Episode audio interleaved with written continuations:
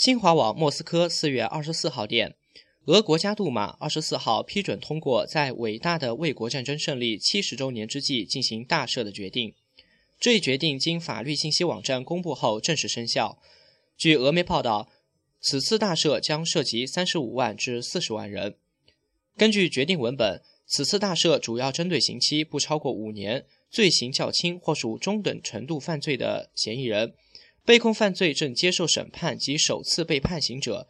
其中包括对国家有功者，包括参加过保卫国家战争的人，曾在阿富汗或其他发生军事冲突国家服役的人，曾参加车臣战争和北高加索反恐行动的人，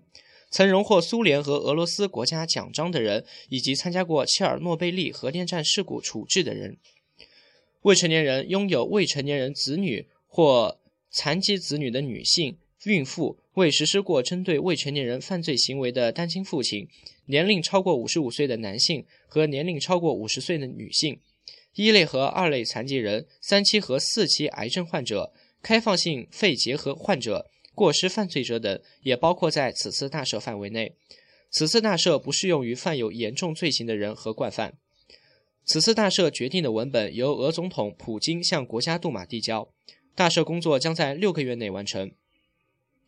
自一九九四年起，俄罗斯已实施十八次大赦，共涉及超过三十万人次。